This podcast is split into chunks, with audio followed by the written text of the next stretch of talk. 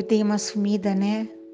De vez em quando acontece. Ah, vou lembrar de meu avô de novo. Ele falava assim: Olha, de vez em quando você fique longe para que eu possa sentir saudade.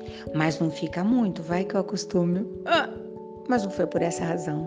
Eu tenho um amigo que diz: Sabe a correria da vida? Pois é, a correria da vida. O mês de abril sempre foi uh, correria para a minha vida pessoal, profissional, mas esse ano aqui, uau! Enfim, mas hoje eu vou falar sobre relógios. Uma coisa que acho que você que me ouve, você que me conhece, você que está aprendendo a decodificar as minhas as minhas prosas loucas, já percebeu que eu gosto muito de relógio. Se eu pudesse colocar um relógio em cada parede, e não é porque ele me controla, não, é porque eu acho bonito. Achava bonito quando era o cuco que aparecia na janelinha. Achava maravilhoso quando era aquele que cada um passava e puxava. Tinha os, aqueles pêndulos, né? Lindos naquele relógio carésimo.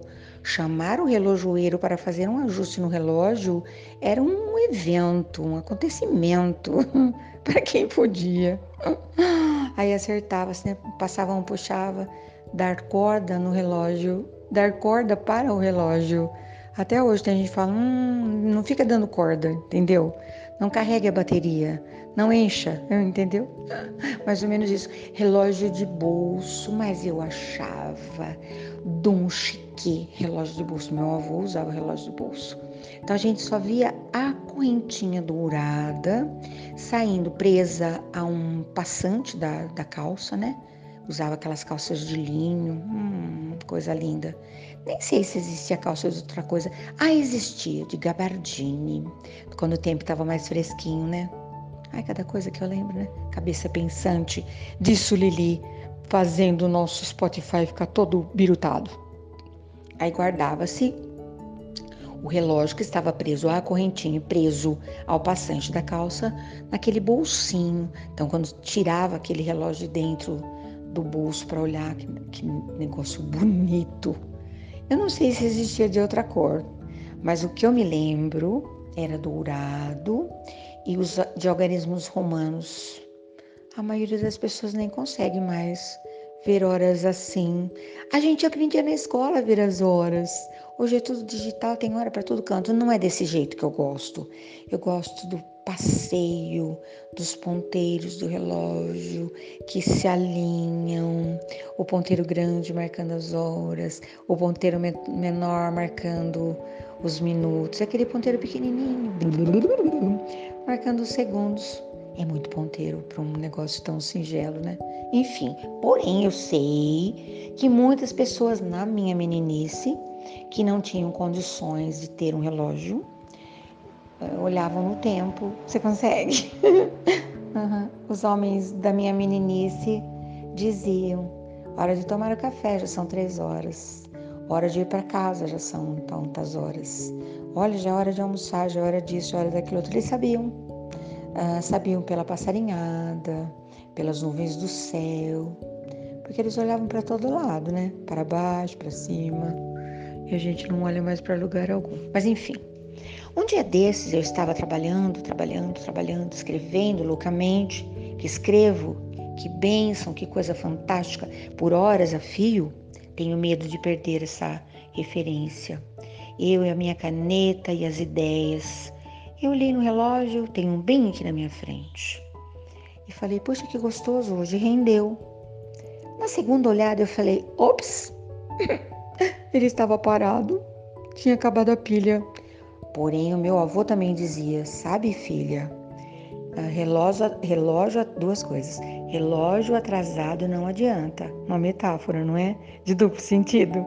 Mas ele dizia outra coisa: Sabe, até um relógio parado, sem corda, sem bateria, sem nada, duas vezes por dia, ele tem razão, ele está certo.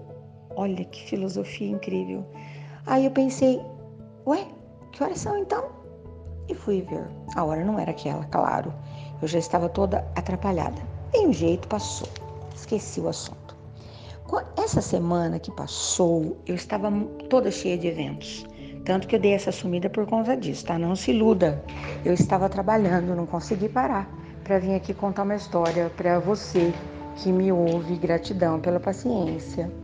Teve até uma amiga querida que me falou: Ai, comadre, não some assim não, porque o seu silêncio faz barulho por aqui. Ai, que linda. Amei tudo isso, enfim. Eu estava com vários eventos na correria, etc e tal. E de repente, estava me arrumando, olhei no relógio, estava super atrasada. Só que não era apenas eu que estava super atrasada. Era eu, era meu bem, era a filha que estava aqui que também tinha um compromisso, éramos todos nós. E eu cheguei na sala que meu marido estava assistindo alguma coisa muito importante e o código é quando eu estou trabalhando. Vamos? Ele não questionou. Vamos. Colocamos as coisas num único carro e nos organizamos pela alegria da companhia uns dos outros. Você já viveu alguma coisa assim? Pois é. E quando nós chegamos no primeiro evento, que não era apenas um, eu estranhei. Não havia ninguém. E a gente aprende a decodificar os, o, o entorno. Eu vi, ainda estava por lá, os veículos dos decoradores, uh, a mesa de som não estava montada. Estranhei demais, demais, demais. E comentei com a filha. Ela falou: Ah, mamãe, mas demora mesmo tal. Quando eu comentei com o meu bem, ele disse assim: Por que, que a gente veio tão cedo? Mas a gente não veio tão cedo. Ele falou: Que horas que você pensa que são? Que horas são? Eu falei: Tanana. Ele falou: Não. Falei: Não? Não. Eu não entendi absolutamente nada. Eu só fui, e demorou muito, tá? Chegamos muito antes da hora. Eu só fui compreender o que de fato havia acontecido quando nós chegamos em casa, que eu fui olhar aquele relógio específico. E ele estava adiantado. Porque a netinha impaciente achou melhor ir lá e mudar o horário, porque ela, ela queria sair, sabe? Rua. a gente tinha passado. Depois do caos passado, a gente usa para rir, não é assim? Pois é. Bom, aí eu lembro de uma outra história. A pessoa olhou para o relógio e o relógio estava parado. E ela resolveu que ela trocaria a pilha. Ela mesma trocava. Pessoa muito autossuficiente. Pegou uma, uma cadeira. Ai, que perigo, não posso mais fazer isso. Eu me espatifo até do chão. Subiu na cadeira, pegou o relógio, tirou a pilha velha, desceu da cadeira, subiu na cadeira, pôs a pilha nova. Só que ela não percebeu, a cadeira se movimentou. E esse relógio ficava bem à frente de onde ela estava uh, fazendo suas coisas, mas bem ao pé de uma escada. E a cadeira escapou e ela foi descendo pela escada. Sabe quando você vai sentada né, em cada degrau? Plequetef, plequetef, plequetef, plequetef uma dor insuportável, insuportável. E ela pensou: ah, não vai ser nada, não conseguiu dormir. Vamos para o hospital, né? Disse o companheiro de jornada. Quando ela chegou no hospital, o médico contou para o médico o que tinha acontecido. Ele disse: Vamos fazer exames, porque você tem órgãos dentro da sua barriga. Então, tem várias coisas que podem ter acontecido. Vamos ver a coluna, vamos ver tudo. E aí o médico calmamente veio com aquele monte de papéis que a gente nunca consegue entender e disse assim: Vamos começar pelas boas notícias. Nós temos boas notícias.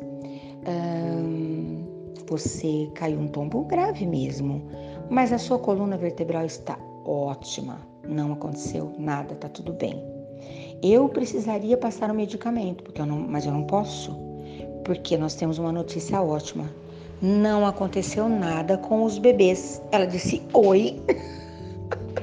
Como assim? Ele falou: Por quê? Você não está grávida? Ela disse: Que eu saiba, não. Está grávida de gêmeos. E a menina desmaiou. O marido da banana falou: Doutor, pelo amor de Deus, mas como assim? Como é que ela não sabia que estava grávida? Ela não sabia que era um gêmeo, não. Ela não sabia que estava grávida. E até hoje a gente ri. porque na verdade o tombo não foi tão grave, né? Os bebês nasceram bem, já cresceram, já tá tudo em ordem.